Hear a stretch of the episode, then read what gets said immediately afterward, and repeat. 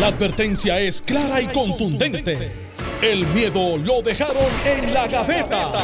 Le, le estás dando play al podcast de Sin, miedo, de Noti1630. No, no, que, no, pasando el que- año que- que- que nos de- que Pero no, no, que nos lo estamos que- empezando. Que nos devuelvan el 2019 este vino defectuoso. Buenos Dice- días, Carmelo Ríos. Bienvenido. Buenos días a ti, Alex. Hoy estamos completos. Llegó el viajero. Llegó del viaje. Estaba en un viaje. El Papa Viajero. Eh, No, me dicen que tenemos oportunidad de hacer las Olimpiadas de Winter Olympics porque tenemos un participante que hizo casi los tiempos. Estuvo en tres clasificatorias allá en Póconos, pero no se cayó. Hice, hice, sí, hice los tiempos, todo, todo Bueno- muy, muy alto tiempo. Buenos días, Alejandro García Eh, Padilla. gracias, Bienvenido. gracias Alex, gracias eh, Carmelo y, a- y al país, ¿verdad? Que nos, que nos escucha por tenerme aquí. ¿Cuándo llegó el fin de semana? Llegué la semana o sea, que pasada. hace- ha sentido Sí. par de jamaquiones. Pero antes que todo, eh, Carmelo, tenemos que felicitar a Alex Delgado, el país entere, que cumplió años ayer. Eh, sí, sí, lamentablemente. 25 años. Ya en breve En la a radio. conmemorarlo. En breve, así que Alex, muchas felicidades. sí. Gracias, gracias. Eh, Alex tiene madre, tiene padre, nació, Sí. está aquí, es de Jayuya. Eh, por los que creen que no tiene madre. Tengo, la- ustedes la han visto. Sí, La conocemos. La conocemos. Y, muchas felicidades. Gracias, muy agradecido. Bueno, eh, ahora la controversia respecto a todo esto que está ocurriendo en Puerto Rico es si se debe cancelar o no se debe cancelar las fiestas de la calle San Sebastián. La semana pasada dialogábamos allá en Guayanilla, que transmitimos en vivo dos días corridos, el, el- el jueves en la tarde y el viernes en la mañana. Eh, nosotros planteamos que el, el o sea, el mensaje que se envía afuera, todos estos eventos que, que están, ¿verdad?, coordinándose o que ya han coordinado para hacer eventos en Puerto Rico, pues el mensaje que se le está enviando es que aquí no, no, no se puede hacer nada. Eh, de otra parte, está el elemento de seguridad en las fiestas de la calle San Sebastián. Una parte es el mensaje que se envía y el impacto económico, y otro es el de seguridad. Ambos son consideraciones muy importantes. Eh, siempre el de seguridad va a ir por encima, Claro. sin duda alguna. Siempre Claro. va a ir por encima del de, del de económico.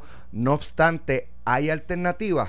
Carmelo planteaba la semana pasada eh, la posibilidad de modificar las fiestas de la calle San Sebastián, las tarimas que están en las plazas cerradas, sacarlas de esas áreas. eh, A espacios abiertos. quizás por espacios abiertos donde haya, ¿verdad? Este, el morro, eh, digo, no sé en qué otra No, espacio varias puede haber en San Juan. en San Juan que, está- que están con la, El la- área, el área de la bahía urbana. Excelente. Ahí- y ahí hay una tarima ya construida ahí. Pues, anyway, hay, hay alternativas. Quizás no cancelarlas del 2020, maybe posponerlas. Este, miren, vamos a esperar un mes y en un mes vamos a decidir qué vamos a hacer, si las hacemos en, en el mes de marzo, ¿verdad? Pero eh, hay, hay muchas consideraciones para plantear a favor de cancelarlas o posponerlas y en contra. Eh, la gobernadora creo que le se la puso difícil a la alcaldesa. La alcaldesa ya había dicho las fiestas van. La gobernadora celebró una conferencia de prensa en el fin de semana donde le dijo, oye, ¿sabes qué? Eh, los baños portátiles están escasos y lo que nos dicen es que están todos reservados, los que quedan para las fiestas de la calle. Por favor, suspéndelas y deja que nosotros podamos utilizar esos baños portátiles para eh, suplir a los hermanos que están necesitados allá en refugios en el área sur.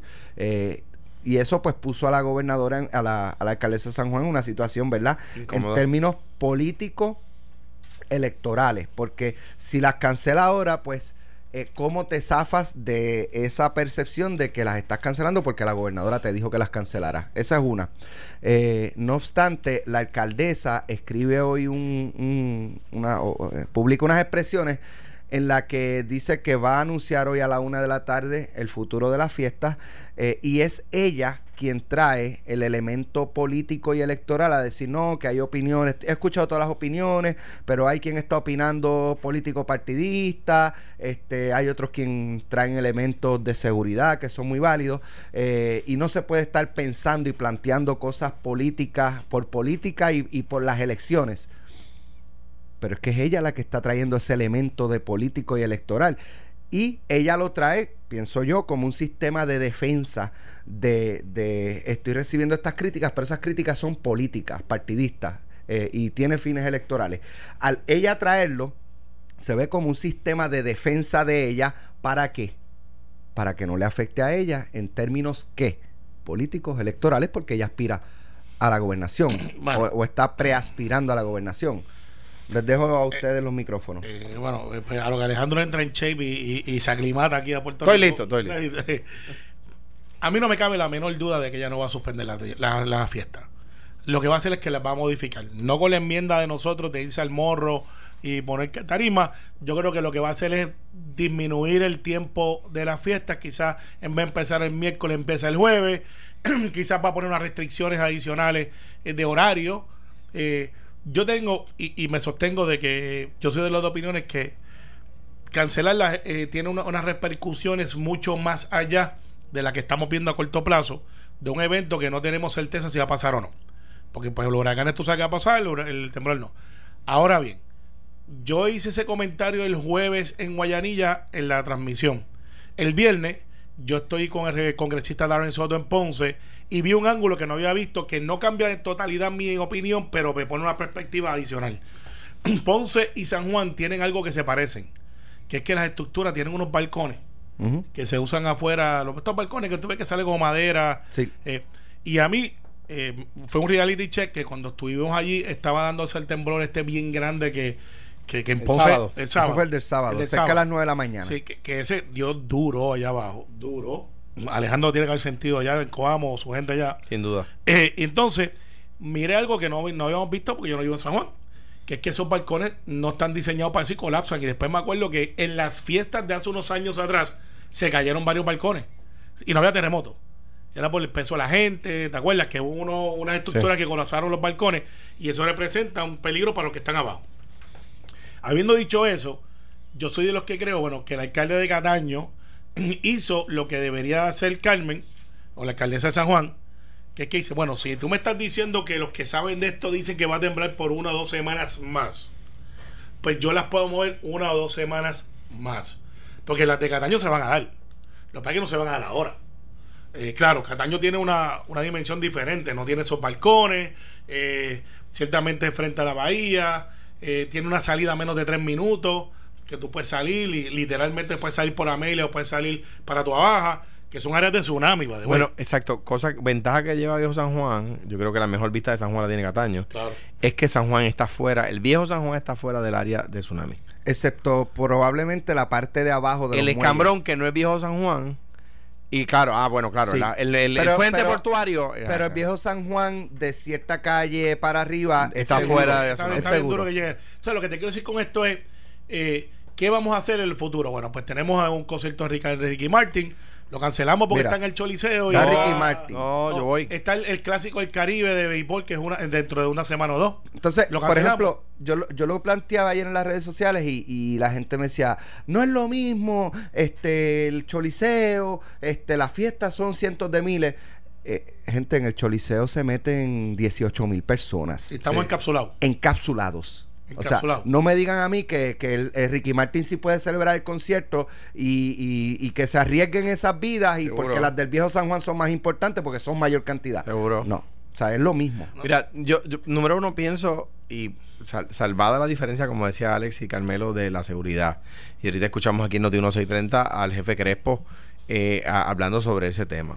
Yo creo que el tema estructural, ¿verdad? Y ayer eh, hablaba con la presidenta del Colegio de Ingenieros, también se ha expresado el presidente, perdón, el presidente del Colegio de Arquitectos, también se ha expresado el presidente del Colegio de Ingenieros, salvando los temas estructurales que hay que verificarlos yo creo que, que nos tenemos que seguir nuestra vida. Yo ahorita voy a trabajar y de- luego voy a ir a la finca y, y mis hijos van a la escuela mañana, empiezan la clase en su escuela y va- van mañana para la escuela. Está certificado. Eh, la, eh, la, la escuela contrató a, a un ingeniero estructural eh, y, lo, y la, la- la- la verificó. Certificado. Ah, pues, va, pues van para la escuela. Y en ese sentido yo creo que debemos continuar nuestra vida.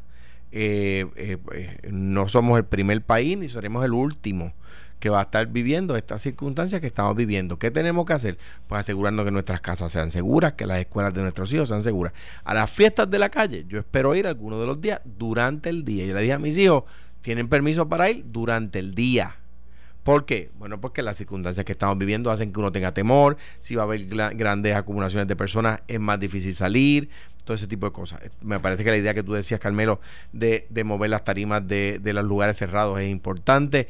También sugería eh, yo ayer en, en Telemundo, en, la, en el noticiero de la tarde, que se transformen las fiestas para orientar a la gente en cuanto a qué hacer y tener allí a Nino dando una charla sobre qué hacer durante el, terremoto, tener al director de manejo de emergencia dando una charla, tener a ex directores, a Carilín Bonilla, alcaldesa de Salinas, eh, dando una charla, a, Nazario Lugo, a Saurí, a, Epifanio Jiménez, este, eh, tenerlo al jefe Crespo, por supuesto, dando una charla pues, y, entonces tú a una población que es difícil llegarle, que es la población juvenil, pues le llega ese día, en los días de la fiesta.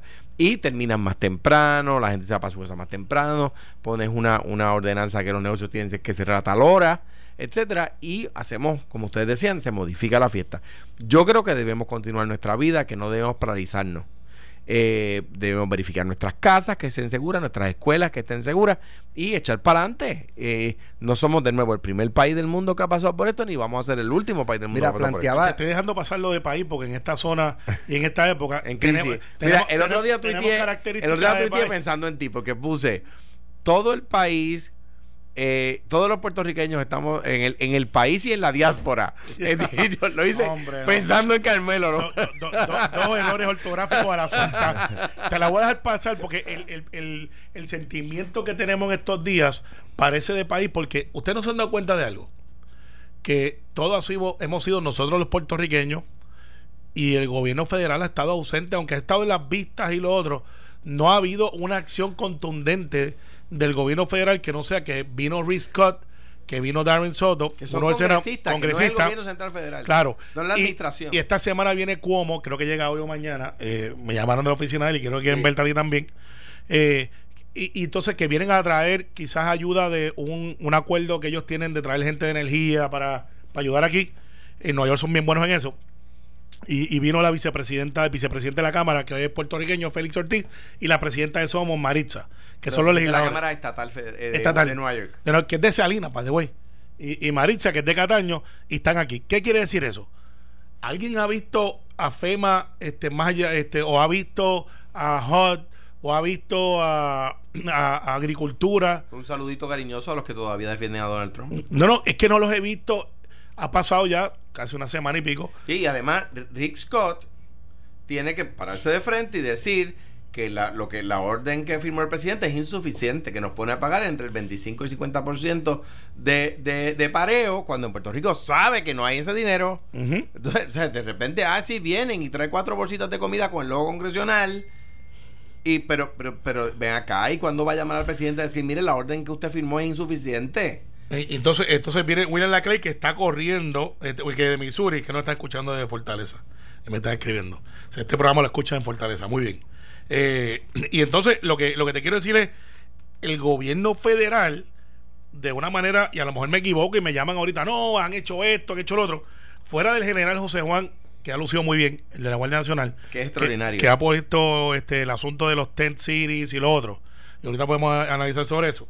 Fuera de eso, yo no he visto al, gobierno este federal activo aquí, yo no he visto, no sé, e, está ausente, nos sentimos como si fuéramos un país, porque pues los países soberanos... ¿Qué cosa que lo somos? No, no, porque los países soberanos no dependen de ayudas internacionales cuando están los desastres. De hecho, y nosotros que somos parte de la nación, eh, no sé, el feeling que me da es que todo lo que yo he visto ha sido de la gente eh, que después hablamos de eso también, y, del gobierno estatal. De hecho, e, ese argumento que traes, Carmelo, he visto en las redes sociales personas que obviamente creen en la independencia de Puerto Rico, decir, ves que nosotros podemos ser independientes y no nos, no, nos hace falta estar conectados a los Estados Unidos. Pero tú has visto a Dalmau, yo no lo he visto, ni a María de Lourdes, ni a Victoria Ciudadana. ¿Plantear eso? No, no lo he visto en ningún lado. Bueno. Pues quizás son undercover. No, no, de verdad, no, los he visto. y, digo, y, si Pero ese planteamiento de, mira, ¿sabes? Miren, miren cómo nosotros nos Pues, hemos ayudado unos a otros sin la necesidad, como dice Carmelo, aquí no se ha metido el gobierno federal. O sea, Pero- no hacen falta los americanos. Yo creo que yo Claro creo que que hace falta. hay una hay una frase una frase del campo que dice ni tanto ni tampoco. Eh, lo, yo creo que, que eh, de más está decir que nosotros nos tenemos que ayudar nosotros mismos. Eh, del mil de 1898 a 1940, bajo la bandera americana, bajo el sistema americano, con gobernadores nombrados por el presidente de los Estados Unidos, con jueces de la Corte Suprema nombradas por el presidente de los Estados Unidos, Puerto Rico era el país más pobre del hemisferio occidental. Y el desempleo subió en 1898 a 1930, 1940.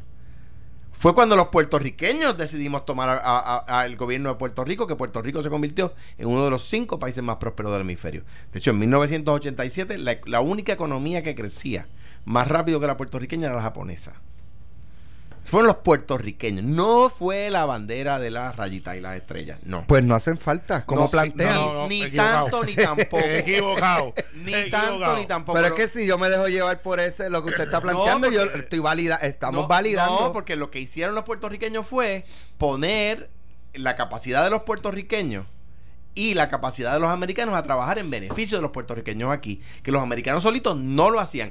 ¿Tú sabes por qué Puerto Rico, el- la, las decisiones... A- Americanos somos todos, ¿Tú sabes por qué las decisiones del- del- de la Corte Federal de Puerto Rico van a Boston? ¿Por qué? y no van al, al distrito, al- a la al misma jurisdicción de Florida o la de Nueva York, donde hay más puertorriqueños o que están más cerca de nosotros. Pues bien sencillo, porque las compañías, los dueños de las compañías azucareras que estaban en Puerto Rico eran de Massachusetts y cabildearon el Congreso para que la- las apelaciones de la Corte Claro, Federal de Puerto Rico fueran a Boston. Al igual que O toda sea la- que era, era topa allá y para acá. Bueno, al igual- Fueron los puertorriqueños los que nivelaron. O sea, yo creo, por eso yo creo en la autonomía, por eso yo creo en la asociación con los Estados Unidos. Yo no creo que, yo no creo que, a- que con gente que nos trata a patas cada vez que puede, yo quiera ser O Estado. sea, te quieren, somos, ve- seamos vecinos, pero con la verja un poco alta. Yo, yo lo que creo es en la autonomía. Vecinos con la verja alta. Yo, yo, no, yo- mira. yo lo que creo, yo creo en la autonomía, la misma que creía Román Valdoriotti y Castro. Bienvenido sin miedo, Alejandro. Ya está ahí, rápido te trajimos aquí. Este, no, mira, yo soy lo que creo, y, y yo no tengo el lujo solamente de creer, yo tengo que actuar. Que el asunto aquí es sencillo. Nosotros ya este- estabilizamos de alguna manera lo que es la nueva normalidad en el sur por ahora. O sea, eh, los suministros están supliendo eh, y ahorita tenemos que hablar de cómo se manejan esos los suministros porque veo mucha cosa, veo alguna desorganización y todo el mundo quiere ayudar, pero a veces ayudando desayudamos. Y veo la crítica hacia el gobierno eh, y también tenemos que explicar por qué es importante tener estructura y el gobierno es esa estructura democrática, no es... Y, y lo que ha pasado. Yo soy de los que pienso que ahora hay un grupo de personas electas que debemos de mudarnos al Congreso a empezar a cabildear para que dos cosas pasen. Que el dinero que Rick Scott, muy bien que vino, yo, tú sabes que soy del lado contrario a Rick Scott, pero Scott vino y Scott es amigo personal de Donald Trump. Los dos son desarrolladores de Florida. Los dos, Scott es billonario, no se olviden de eso. Está en ese club con Donald, han hecho negocios juntos. Por eso es que él pudo coger el teléfono y llamar a su, a su pana Donald Trump. Y que lo, que lo haga. Y- pero tiene que hacer algo que no ha hecho hasta ahora. Rick Scott fue como gobernador fue muy bueno con los puertorriqueños en proyectar de que éramos bienvenidos a la Florida donde ya estamos anyways. Y, y era una cuestión electoral que, que muy bien se lució, hizo el resumen y, y votaron por él. Y es senador federal. Pero su desempeño siendo senador federal Solo un paréntesis. Tienes razón. Ahora bien, pierden las comunidades puertorriqueñas. Claro, sí, sí, porque no le compraron todo lo que. Porque los que están allá sabían que no era- es que había no le- no le- en las comunidades puertorriqueñas, comunidades latinas, no le ganamos por tanto como debimos ganarle. Pero le ganamos. Exacto, y sale electo por 11 mil votos, que eso es, eso es punto Menos de- bicicleta. no- Rick Scott no ha ganado en Florida ninguna elección por ni- no ha llegado ni a un 1% de ventaja. Entonces, el problema que tiene Rick Scott es que él no tiene el lujo de decir, exijo, es que él puede. Y cada vez que ha tenido votos para las cuestiones puertorriqueñas, ha votado con los republicanos en contra de los mejores intereses de los puertorriqueños de lo que pudimos haber tenido. Ese es su problema. Sin embargo, hay que darle el crédito de que vino, dio cara Claro. Y, y- y- y está aquí. Y hay que agradecer. Hay que agradecérselo porque se pudo haber quedado allá y él vino. Eh, ahora tiene la bola en su cancha de en el Senado, muchachos, yo sé que estoy ahí, yo estuve ahí, ustedes no, necesito esa ayuda. Él nos puede ayudar ahí. Estoy de acuerdo. En el caso de los congresistas, hoy llegó uno de Missouri, Clay. Pues yo quiero ver aquí a Nancy Pelosi y en su defecto quiero ver a Steny Hoyer. Que eso es lo segundo, porque también si le pedimos a un lado republicano, tenemos que pedirle al lado demócrata. Sí, pero está, está- está bien, no hay problema. Pero digo yo, vino Darren Soto, que es Sí, conocida que, por Florida. que vino a hacer el, informe. Vino eh, eh, Rick Scott, que es senador por Florida. Por o sea, que, que los demócratas han venido en su equivalencia. No ha venido Mitch McConnell, que es el, el líder del Senado, No, no- que, sería, ese- no que sería el equivalente a Nancy Pelosi. Claro. Pues, ok, pues entonces, Steny Hoyer, que siempre Eh. ha sido amigo, que es el vicepresidente de la Cámara Federal. ¿Y por qué yo pido que vengan estos funcionarios? Majority Whip, que es el equivalente al portavoz. A lo que soy yo acá, sí. Es en realidad el portavoz. Pues tiene un poquitito más de presupuesto. De. Sí, sí, un poquitito nada más. No, Mira, Eh, eh, la oye, oficina tiene vista más linda. eh, sí, no, la mía está chula. Vamos a, Eh, vamos a la pausa, vamos a la pausa, pero ya hay, eh, ¿verdad? Voces en, la- en- en las redes sociales que están clamando que no le den ayudas, o sea, si usted quiere ayudar, eh, compró, no sé, cinco cajas de agua, que no se las den al gobierno, que no le den absolutamente nada al gobierno. Y lo que están destacando es, ¿recuerdan el, el- el paquetón de, de cajas de aguas en la base en La base, Ceiba, allí perdida? Eso es lo que es dárselo al gobierno. Vamos a hablar eso. Vamos, a hablar de eso, es importante. Cuando regresemos. Estás escuchando el podcast de Sin, miedo, de Noti1630. indican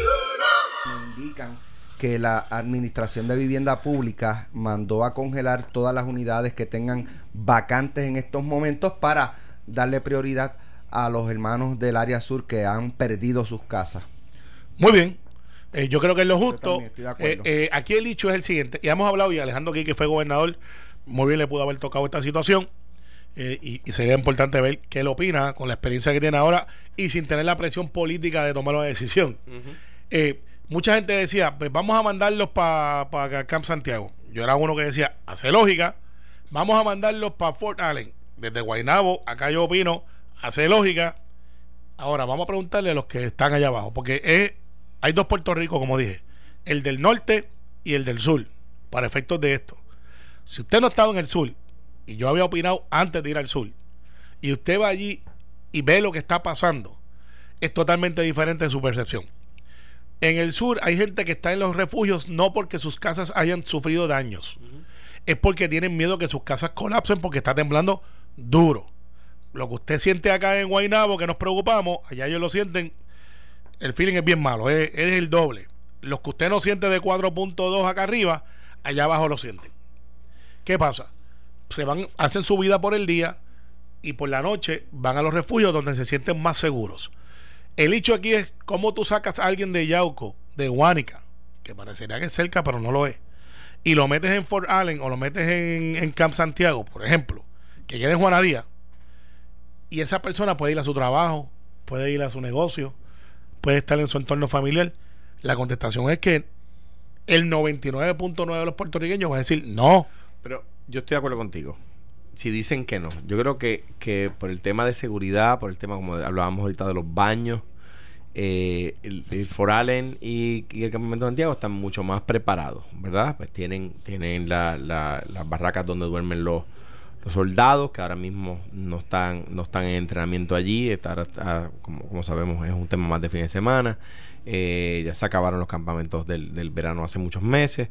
Eh, por lo tanto, es un- hay un tema de seguridad ahí donde van a estar en lugares adecuados, donde hay servicios médicos, donde hay servicios de sanitarios, donde hay duchas, ¿verdad? O sea, que, que me parece que es una buena idea y yo respaldo esa idea de, de ofrecérselo.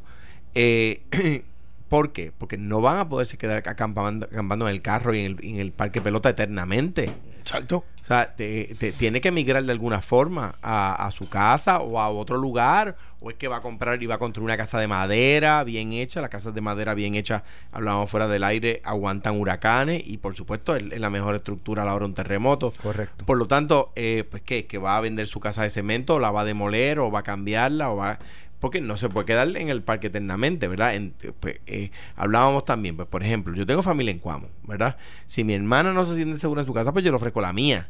Y, y, y con razón Alex decía, sí, pero es que hay gente que no quiere estar bajo un techo. Y Que eso es lo que pasa en los refugios Claro. mayormente. El Sí. alcalde Torres Jordán nos los dijo allí, este, la mayoría de los que están aquí es que están eh, Temerosos. temerosos de dormir bajo una estructura de cemento. Y, Claro. y- y eso se entiende. Y ahora eso lo tenemos que manejar. Claro, entonces ya y eh, he hablado con, con, con, Nelson, con también con Gregory, alcalde de Peñuela, he leído lo que dicen los medios. Los jefes de agencia no, que no caigan en la tentación de responder solo a los alcaldes de un lado y no del otro, porque he escuchado esa queja de ellos. No todos, no todos los jefes de agencia y la fortaleza dicen que están respondiéndole muy bien en las llamadas y toda la cosa, pero los jefes de agencia no todos están siendo eh, uniformes, ¿verdad? Eh, ayer me decía una persona, miembro del, de tu partido, Carmelo, PNP, me decía, tú vas a Guayanilla y todo lo hace el municipio, tú vas a Guánica y tú ves todos los camiones de, la, de las agencias gubernamentales. Y eso eh, la gente lo ve, la gente no es tonta. ahora, bien dicho eso, ¿exonera al gobierno?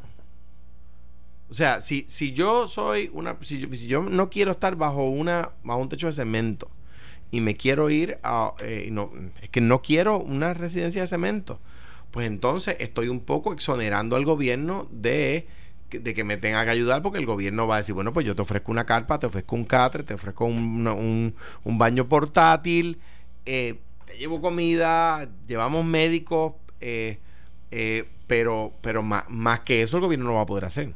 Claro, pero mira, el hecho aquí es si el gobierno debe ayudar y si la gente reciente la ayuda del gobierno o no. Y, aquí esto tiene 10 cabezas este análisis. Si un político debe estar, si un oficial electo, si un candidato debe estar, si la gente debe bajar al sur, como pasó que tuvieron que cerrar el tráfico porque habían diría decenas de miles de vehículos, todos con la buena intención de ayudar. Y yo pensaba desde Guainabo, porque yo tengo que decir, es difícil y es diferente pensar desde el sur, donde lo están viviendo un poco más fuerte que nosotros, que desde Guaynabo. Yo creo que esto es una terapia social, de que la gente quiere ir, no porque no, no crean en el gobierno, es que sienten la necesidad de ayudar, porque así somos los puertorriqueños. Y, y se han, tengo que decirte, me siento súper orgulloso de nuestra raza, porque se han tirado y han hecho lo que han hecho, con virtudes, con defectos, con desorden, sin desorden, con novelería o no yo no conozco un puertorriqueño que no haya bajado el sur con la intención de ayudar. Eh, ah, que si tiene todo el mundo los mismos recursos. No, no todo el mundo tiene los mismos recursos de los artistas y que el gobierno. ¿Debería usted darle ayuda al gobierno? Sí. El gobierno es la estructura donde nosotros democráticamente escogimos para poder dar servicio. Y en tiempo de emergencia, los expertos están en el lado del gobierno. La empresa privada los tiene también pero debe coordinarlos con el gobierno. Y, y, y, hay, y, hay, y hay mucha gente, ¿verdad?, ayudando. Es como tú dices, yo el otro día estaba en un supermercado y estábamos, no solamente yo, hay un montón de gente que está haciendo compra para enviar para allá. Para claro. Me dicen que Ruti Curra te contrate con ella por allá. Sí, no, y, eso, mira, eso es un análisis. Hay un issue. hay un issue, hay un issue. No conozco el tema. Eh, pues mira, Ruti Curra está corriendo por el Partido Popular para acumulación del Senado. Y Ruti Curra, pues la llevan al palo porque aparentemente estaba haciendo una misión y en esa misión que como mucha gente que está por ahí haciendo misiones, pues llega allí y se encuentra con este grupo de blogueros que estaba a la misma vez con el Club de Leones. Y yo he escuchado ahí la controversia que ha explotado.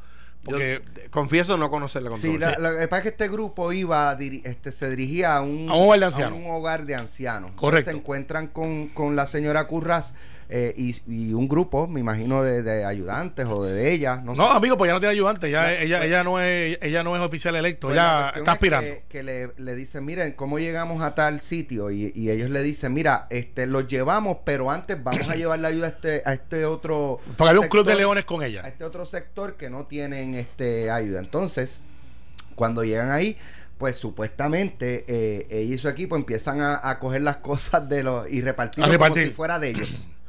Eso, es lo que se eso es lo que alega. perfecto. Que lo empiezan a repartir como si fuera este la ayuda de Ruth y Curras, eh, eh, ¿verdad? Eh, y entonces, está, entonces eso abre la puerta a la discusión de que si deben de ayudar o no, aún los que están aspirando y los que son electos. Yo pienso que sí. Pues yo pienso que sí.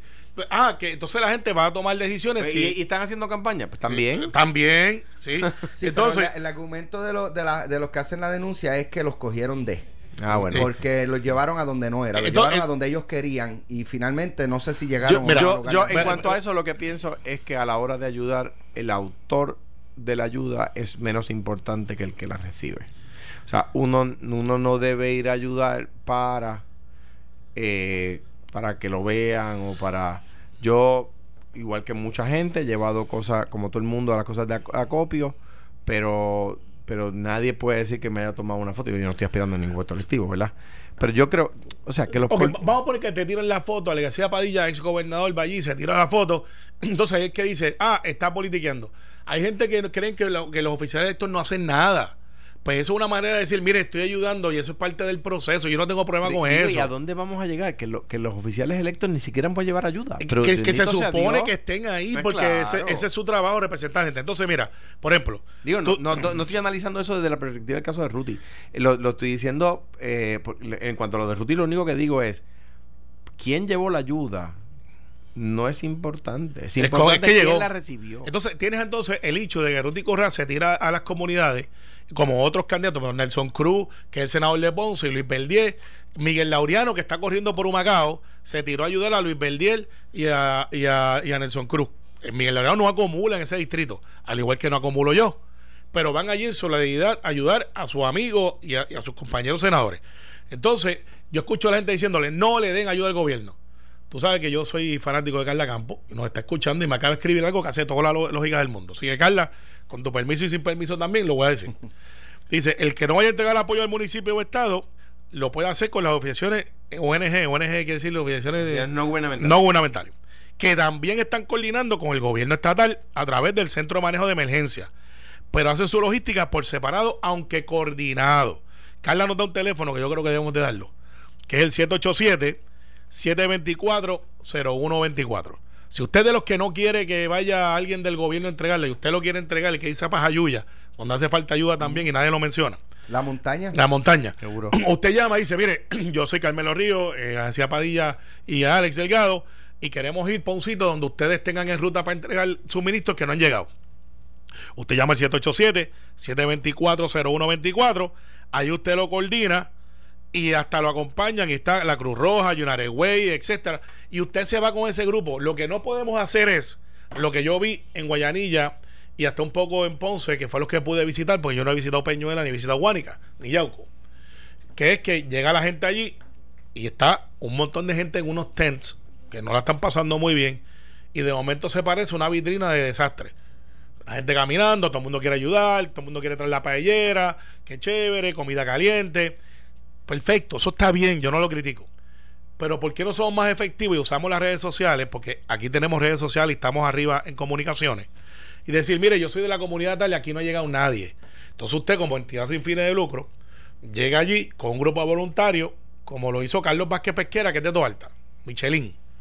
Carlos estuvo dos días, se fue para allá a repartir. Y yo lo vi allí con el hermano de Omar Negrón, que es doctor, Con- sí, con- Harry. con Harry.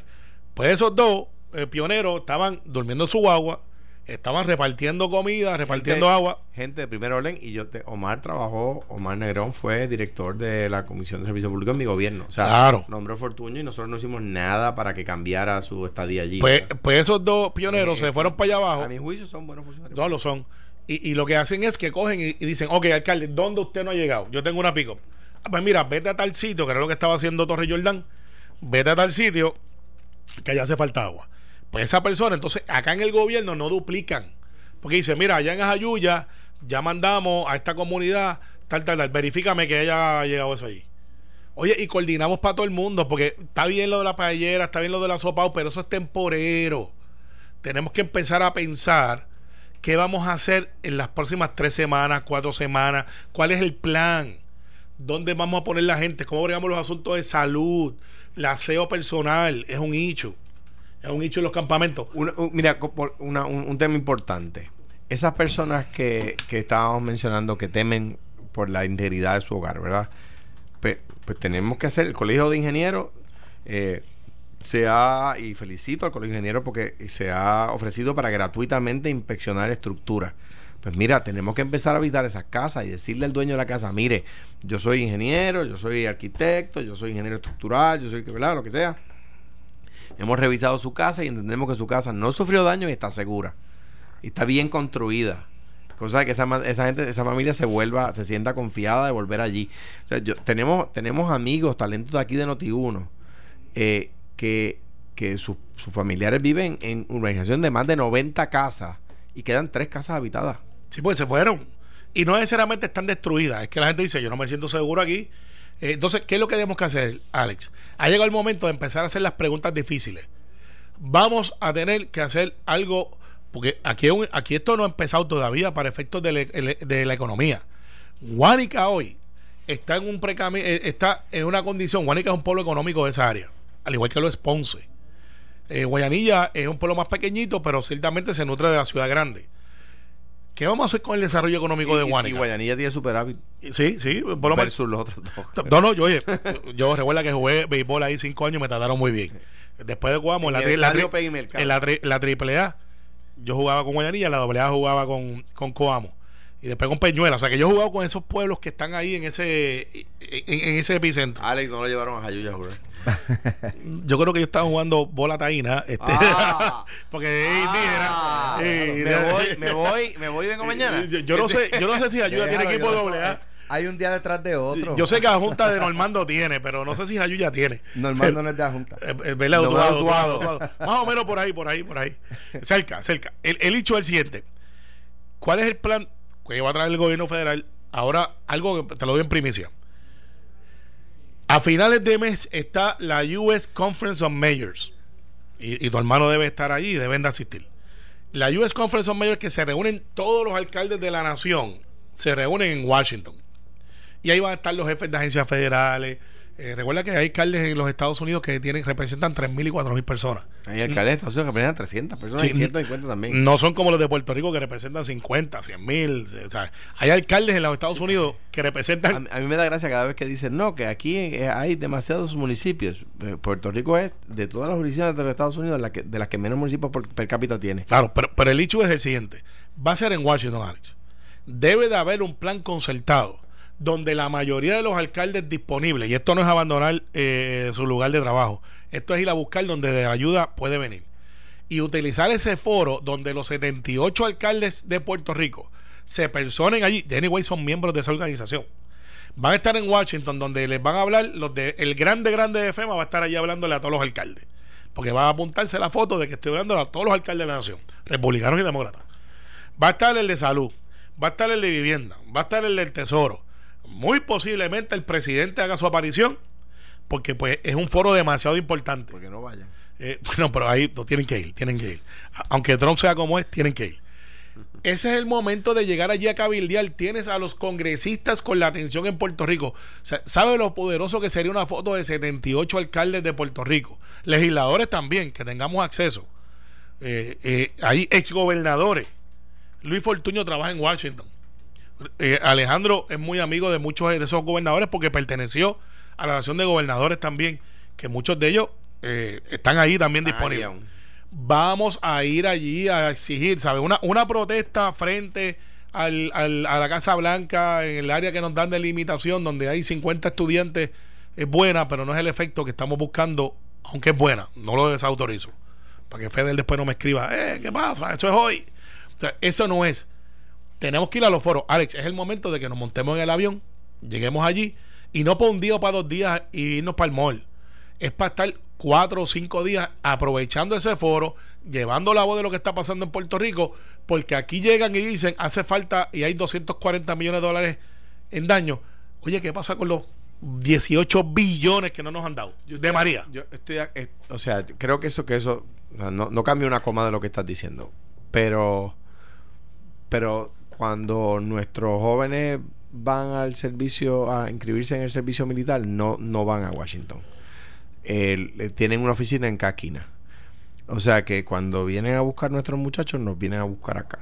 O sea, yo estoy de acuerdo con lo que tú dices. Sin cambiar lo que tú dices, creo que, que la responsabilidad del gobierno federal es venir ¿verdad? Eh, eh, no, es, no es que nosotros tengamos que ir. O sea, yo creo que tenemos que ir, como tú dices. Yo creo que esos foros hay que aprovecharlos. Es un foro importante. Los foros de la Asociación de, la Nacional de Gobernadores, yo los aprovechaba.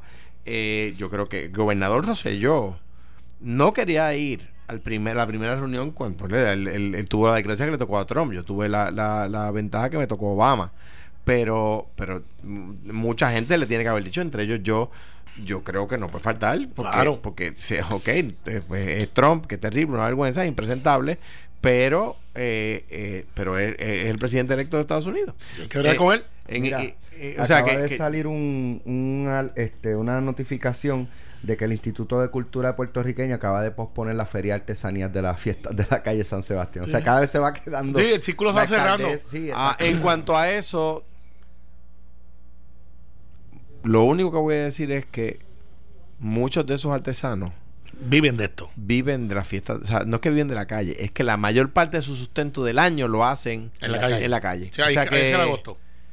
que ese es el lado más a favor de la de la fiesta del- de, de- de continuar celebrando la fiesta de la calle, que son los artesanos.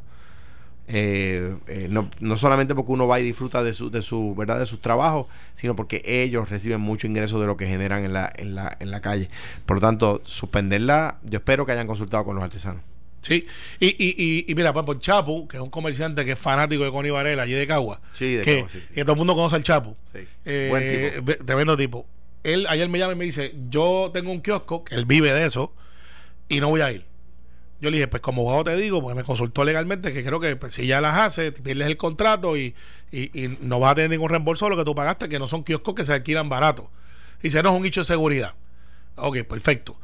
Eh, si ella hace lo que yo creo que va a hacer, porque yo veo ese escrito en, el- en la pared, que lo que va a hacer es que las va a modificar, pero las va a hacer. Eh, ojalá todo salga bien. Pero es que las del año que eh, viene, eh, las suspendemos también. ¿Ah? Porque uno no sabe cuándo va a haber un terremoto. Exacto. Las de la- la- el- eh, yo, yo pues espero ir al concierto de Ricky y espero ir al concierto de, de ¿cómo se llama? Cristian Castro. O sea, si, si, si puedo voy a los dos. Que, que- que se supone que no vaya. No, yo creo que debemos. Hay que seguir viviendo. De hecho, lo que mencionamos, y con esto cierro, porque tenemos que irnos. El, ah, no ha lo que mencioné en la semana pasada, eh, el, el compañero, el amigo Renato Rivera, estaba publicando que él fue a cubrir eh, una semana después los ataques de las Torres Gemelas en Nueva York. eh, y al principio no había mucho transporte este y no había muchos negocios abiertos, pero al cabo de dos o tres días comenzaron a abrir todo, barras, todo. Claro. Y mientras, de hecho, dos semanas después del atentado, o semana y media después, hubo una pelea de Tito Trinidad En el Madison en Square el Garden. Madison Square Garden Contra con Bernard Bernard Hopkins. Hopkins, que perdió.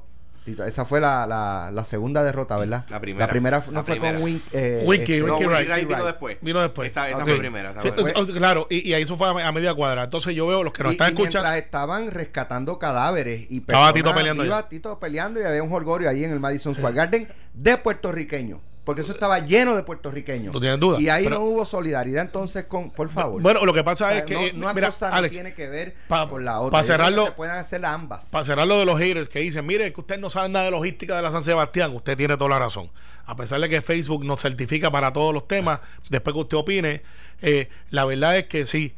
Pero la verdad es que también somos common sense. Si usted decide si usted va o no va. Y además, para bregando con la logística, pues mire, que no sé, que sea hasta más temprano. Como tú decías, vamos a sacar la- la- las tarimas de los áreas cerradas. Vamos a aprovechar la masificación de personas para masificar el como, como conocimiento. están diseñadas, no se No deben pueden celebrar. No, no se deben celebrar así. Y, y, y entonces, el Cataño, que haga lo que va a hacer, que las va a hacer después, cuando ya la cosa esté un poquito más estable, pero la tiene que hacer. La Gracias- tiene que hacer. Gracias, Carmelo. Gracias, Alejandro. Siempre. Nos Bueno. escuchamos mañana. Esto fue, el podcast de Sin, miedo, de Noti1630. Dale play a tu podcast favorito a través de Apple Podcasts, Spotify, Google Podcasts, Stitcher y notiuno.com.